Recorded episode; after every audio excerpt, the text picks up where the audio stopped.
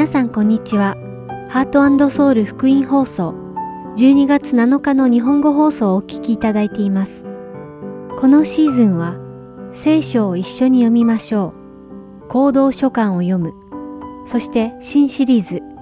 賛美歌証の歌を13週にわたってお届けします。では聖書を一緒に読みましょうをお聞きください。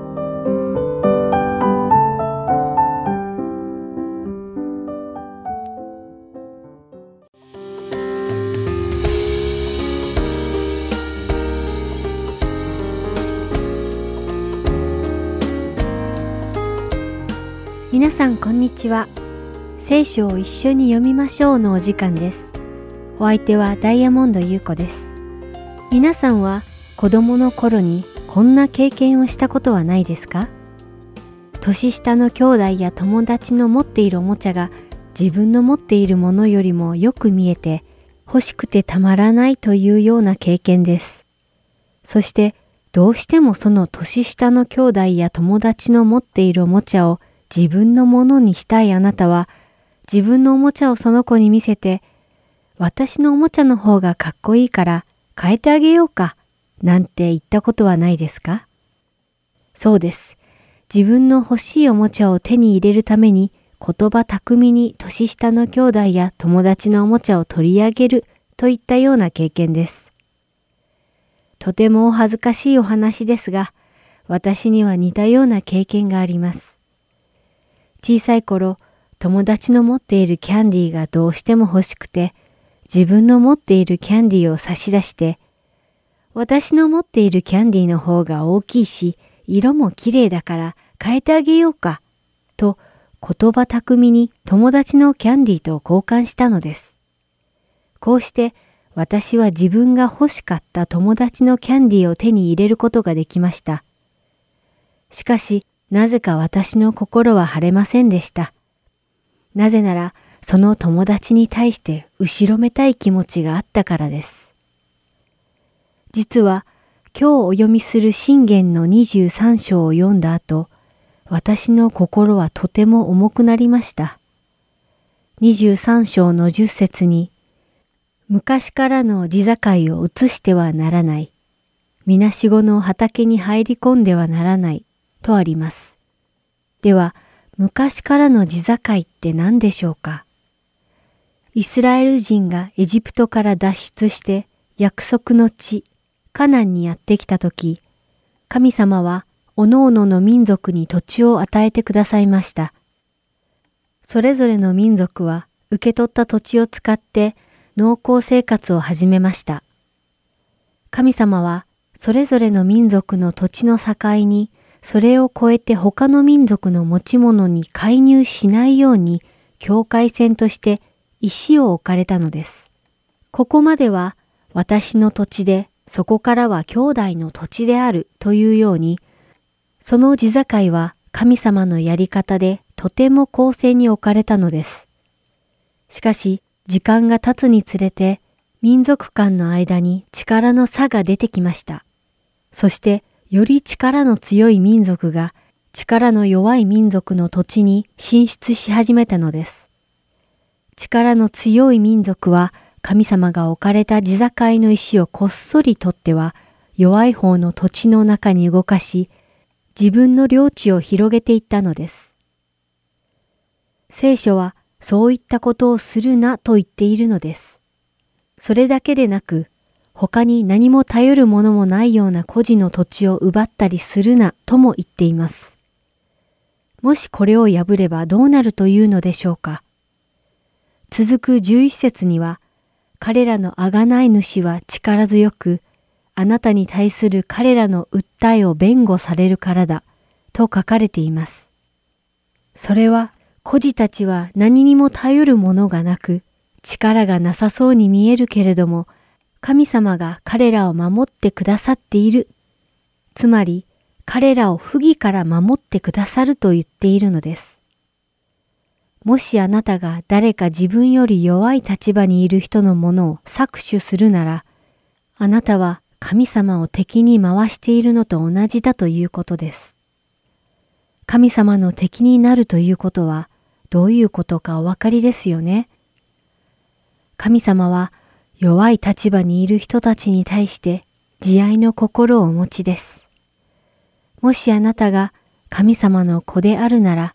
神様のように弱い立場の人たちを愛し、手を差し伸べ、助けるべきなのです。皆さんがそうできることを祈っています。それでは、信玄23章をお読みして、今日の聖書を一緒に読みましょう終わりたいと思います。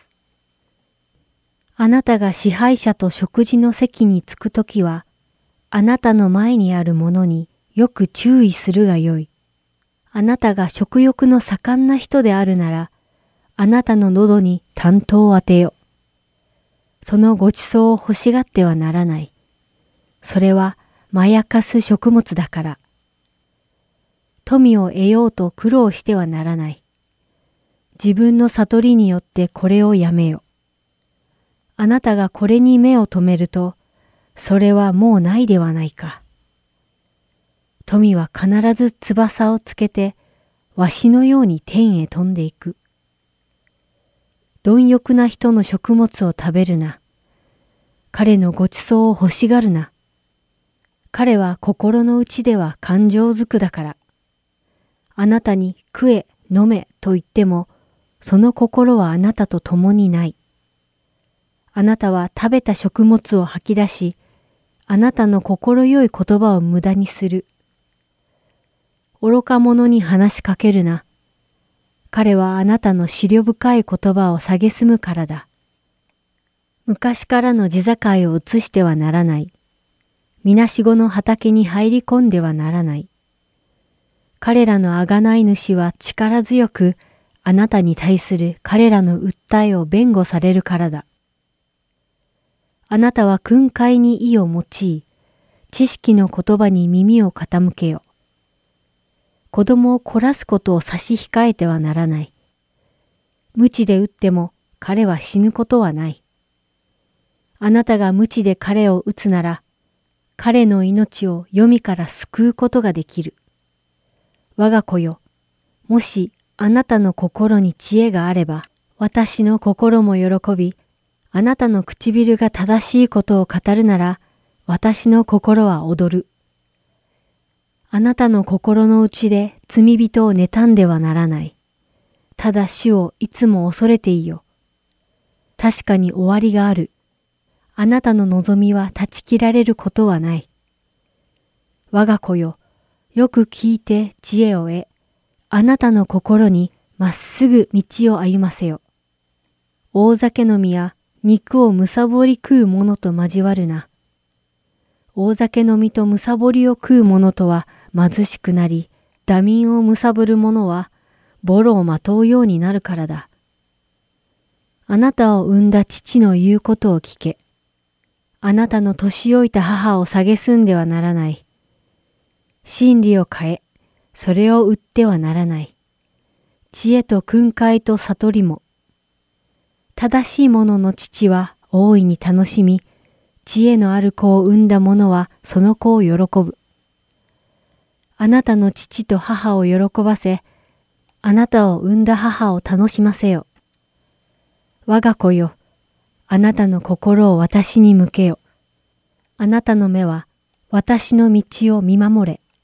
遊女は深い穴。見知らぬ女は狭い井戸だから。彼女は強盗のように待ち伏せて、人々の間に裏切り者を多くする。災いのある者は誰か。嘆く者は誰か。争いを好む者は誰か。不平を言う者は誰か。ゆえなく傷を受ける者は誰か。血走った目をしている者は誰か。ぶどう酒を飲みふける者。混ぜ合わせた酒の味見をしに行く者だ。ぶどう酒が赤く、杯の中で輝き、滑らかにこぼれるとき、それを見てはならない。後ではこれが蛇のように噛みつき、マムシのように刺す。あなたの目は異様なものを見、あなたの心はねじれごとをしゃべり、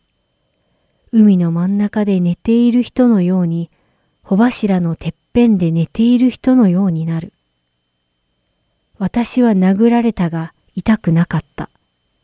私は叩かれたが知らなかった。いつ私は冷めるだろうか。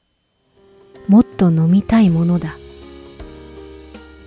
今日も聖書を一緒に読みましょうにお付き合いいただきありがとうございました。また来週お会いしましょう。さようなら。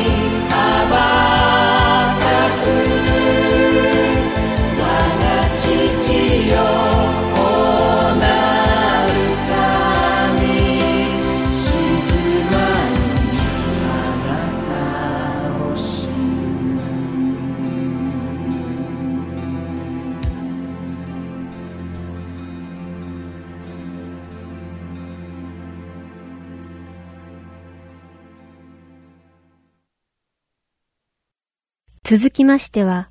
行動書簡を読むをお聞きください。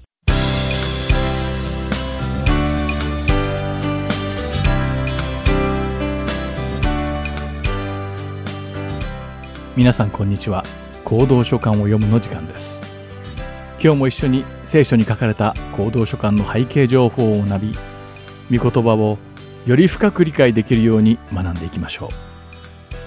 さて今回はユダの手紙です。この手紙はとても短くたった一章しかありませんこの手紙の著者であるユダは第一章一節の冒頭の書き出しをイエス・キリストのしもべでありヤコブの兄弟であるユダからという自己紹介で始めています。ユダが兄弟と記したこのヤコブとは一体誰なのでしょうか初期のクリスチャンの習慣によればユダによって紹介されていたヤコブとはイエス様と血のつながった兄弟であるとのことです。ということはユダ自身もイエス様の血のつながった兄弟ということになります。マタイの福音書第13章の55節にはイエス様の兄弟の名前が書かれています。そこにはこの人は大工の息子ではありませんか。彼の母親はマリアで彼の兄弟はヤコブ、ヨセフ、シモン、ユダではありませんか。と書かれています。聖書学者の中にはイエス様だけがヨセフとマリアの間に生まれた男子であると主張していますが聖書にはイエス様の血のつながった兄弟たちの正しい記録が書かれているのです。ユダはイエス様の本当の兄弟でありながら最初イエス様を救い主であるとは信じることができませんでした。イエス様が死からよみがえったところを見て初めて自分の兄イエスが救い主であると信じることができたのです。使徒の働きの第1章の14節では弟子たちがマルコの家の屋上の間に集まり約束された精霊を待って祈っていました。ではその箇所を読んでみましょう。そこにはこの人たちは婦人たちやイエスの母マリアおよびイエスの兄弟たちと共に皆心を合わせ祈りに専念していたとあります。この説には具体的な名前こそ書かれてはいませんがイエスの兄弟たちという表現が出てくるのを考慮するとイエス様の兄弟たちが祈りのためにいつも集まって精霊が下るのを待っていた様子がうかがえます。そして信仰を得た後イエス様の兄弟たちは使徒ではありませんでしたが弟子と呼ばれていました。ヤコブはエルサレムの教会のリーダーになりユダヤの十二部族に宛てたヤコブの手紙の著者となりユダはユダの手紙の著者となったのです。ユダの手紙の第一章の一節で自己紹介を終えた後ユダは「父なる神にあって愛されイエス・キリストのために守られている召された方々へ」と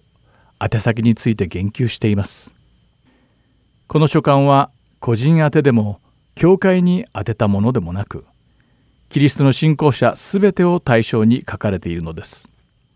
そしてこの手紙が書かれた時期は政治的な理由でローマ帝国がクリスチャンたちを激しく迫害していた頃でありペテルの手紙第2が書かれた時期と同じ頃だと言われています。また時期を同じくして教会はグノーシス派の人々や教会を去った人たちからの攻撃も受けていました。この書簡全体を通してユダは教会と信仰者たちに偽の教師たちの口車に乗せられることなく異端の教えを教会に広めてはいけないと警告しています。そして使徒的な信仰にとどまるように強く要請しているのです。ユダは偽預言者たちは神様のことなど信じておらず神様の恵みを不死の許可証に変えてさらに私たちの唯一の主権者であり主であるイエス・キリストを否定しているのだと述べています。ユダは教会を去って裏切った人々を激しく非難しておりまた彼らの終焉は壊滅しかないのだと言っているのです。そして信仰者たちにイエス・キリストへの信仰を保ちなさいと懇願しています。ユダの手紙はペテルの手紙第2と同じように旧約聖書に書かれた歴史的事象を引用しそれらを例にとって効果的に信仰者たちに警告を与えています。一章の五節でユダは「主はエジプトの地から人々を救い出したけれどその後に主を信じない者たちを滅ぼされたことについて言及しています。そして6節ではユダヤ人なら誰でも知っている神様に反逆した見つかりたちが神様によって闇に閉じ込められた話をしています。また7節ではソドムとゴモラの崩壊について11節では実の弟を殺害したカインについてそして賄賂に目がくらんで自分の民を裏切った預言者バラムの話そして神様が選ばれたリーダーであるモーセとアロンに背いて自分勝手な行動をして地の裂け目に飲まれて滅びたコラのことについて述べています。これはもし私たちが信仰によらず肉体の欲望のままに生きた時に私たちに一体何が起こりうるのかを教えてくれているのです。ユダは私たちの主であるイエス・キリストの人たちが予言したことを思い出させてくれます。それは終わりの時に邪悪な欲望を満たすためだけに生きて主を嘲笑う者たちが現れるという予言です。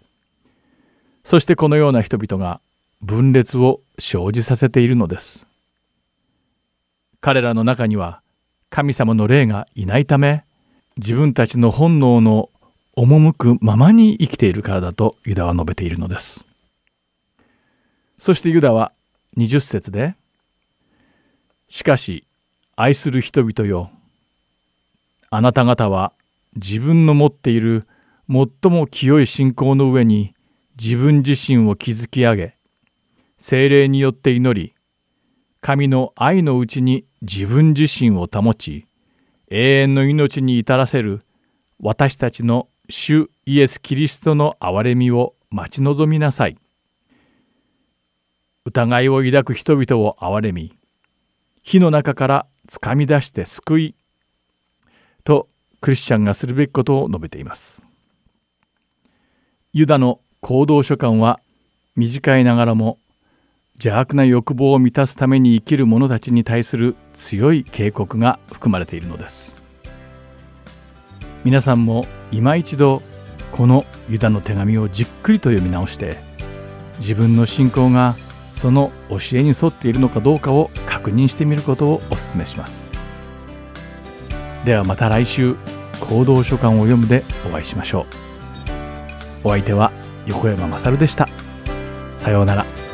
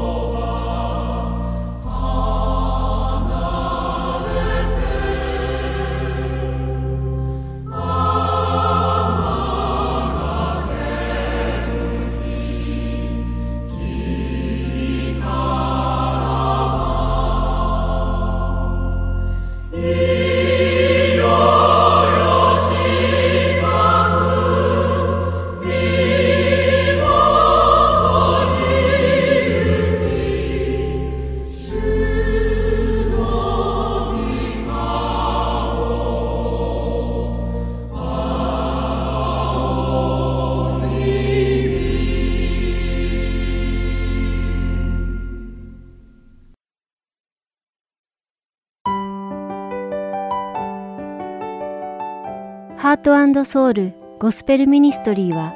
永遠の命の源であるイエス・キリストの福音を述べ伝える活動をしています。もしこの放送をお聞きになっている皆さんの中で神様、そしてイエス様のこと、または永遠の命についてもっと知りたいと思われる方がいらっしゃいましたら、どうぞこちらのウェブサイトまでお気軽にご連絡ください。heartandsoul.org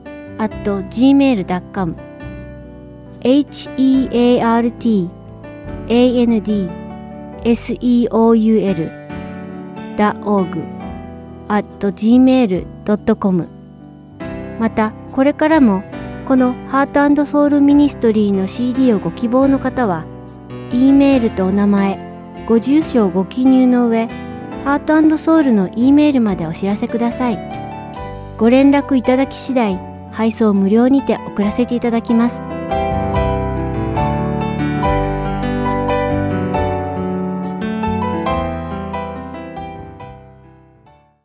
次は賛美歌証の歌をお聴きください。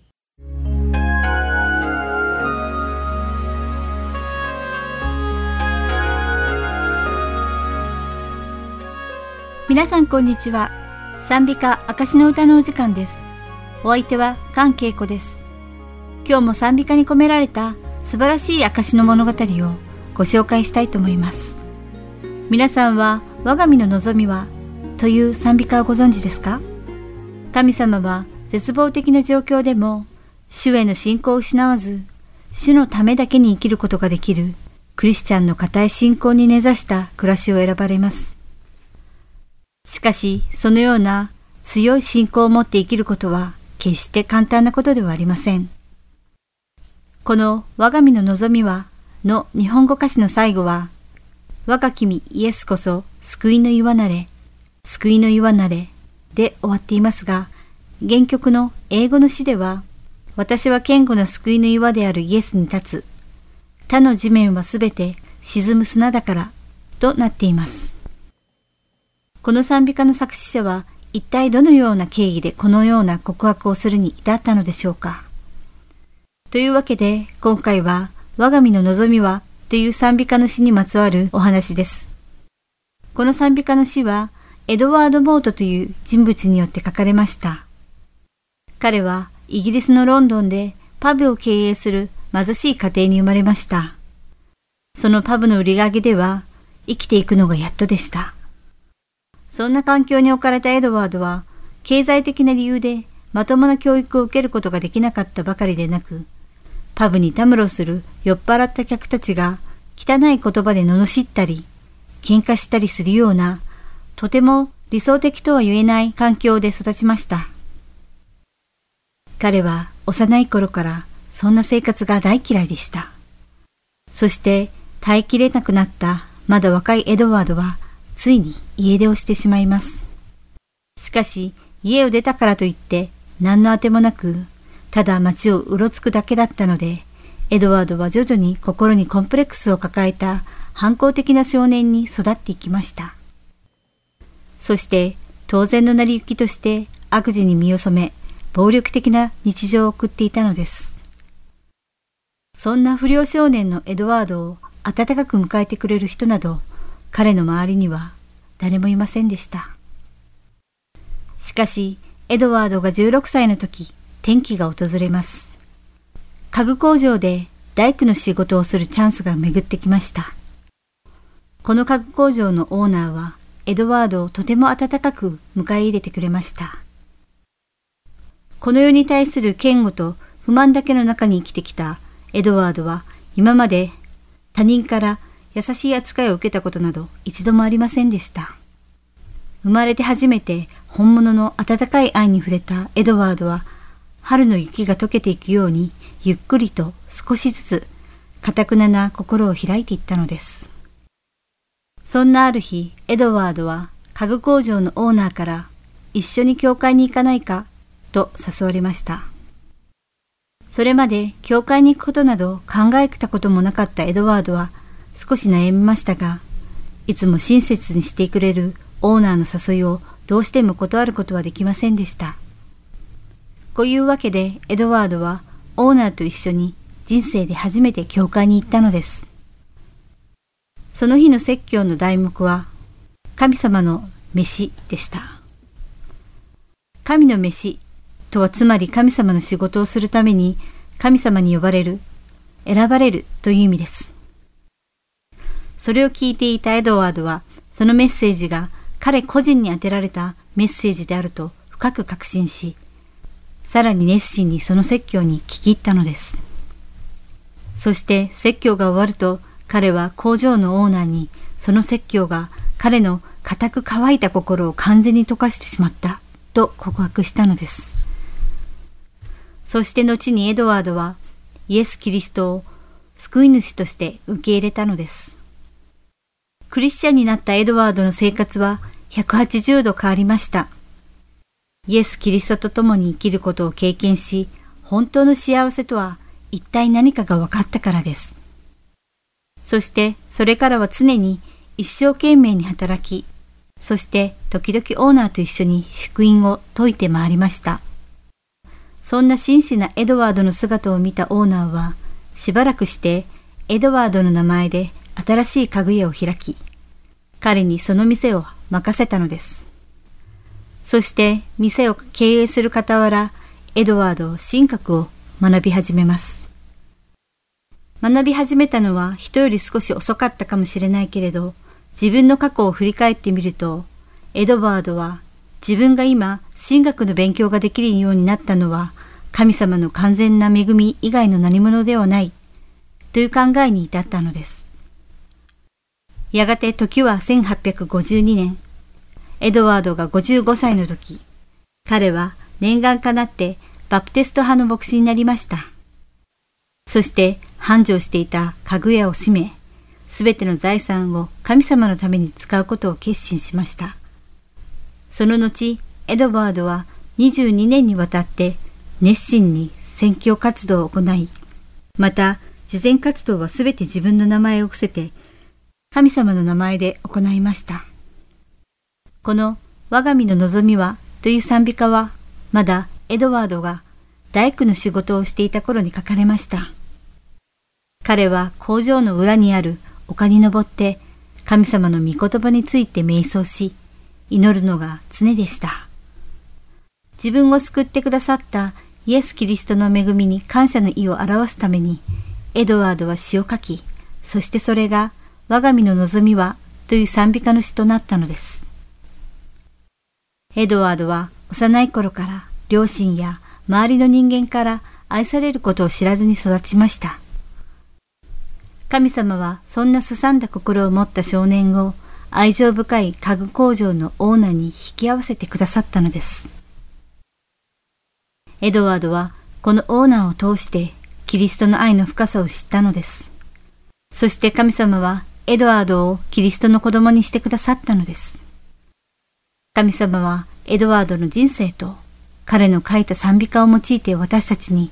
クリスチャンとは堅固な岩である。イエス・キリストに立って毎日感謝の心を持って生きることを教えてくださったのです。神様はエドワードの人生と彼の書いた賛美歌を用いて私たちにクリスチャンとは堅固な岩であるイエス・キリストに立って毎日感謝の心を持って生きるべきであるということを教えてくださったのです。我が身の望みはの中でエドワードは風、糸激しく波立つ闇夜も身元に怒りを下ろして安らわん。この世の望みの消えゆく時にも、心は動かじ、道かい頼めば、我が君イエスこそ、救いの岩なれ、救いの岩なれ、と告白しています。これは私たちすべてのクリスチャンに当てはまります。なぜなら神様は堅固な救いの岩であられるので、私たちはイエス様に揺らぎのない信仰を持つことができるのです。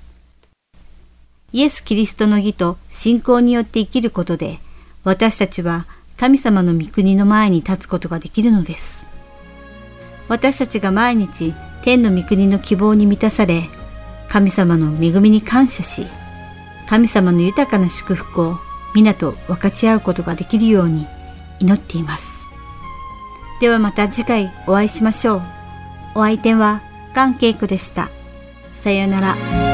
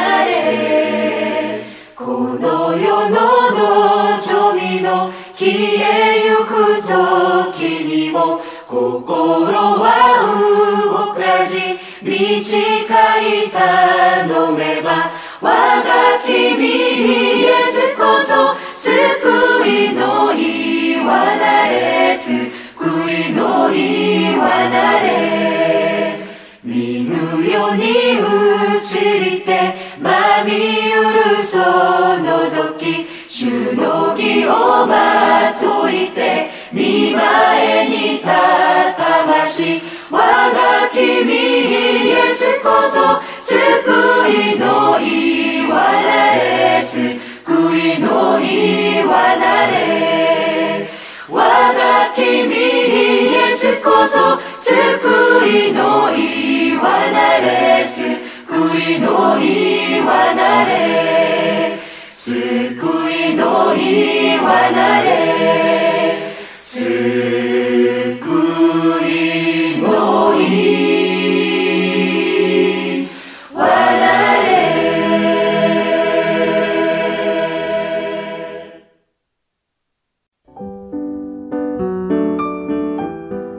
今日のハートソウル福音放送はいかがでしたか？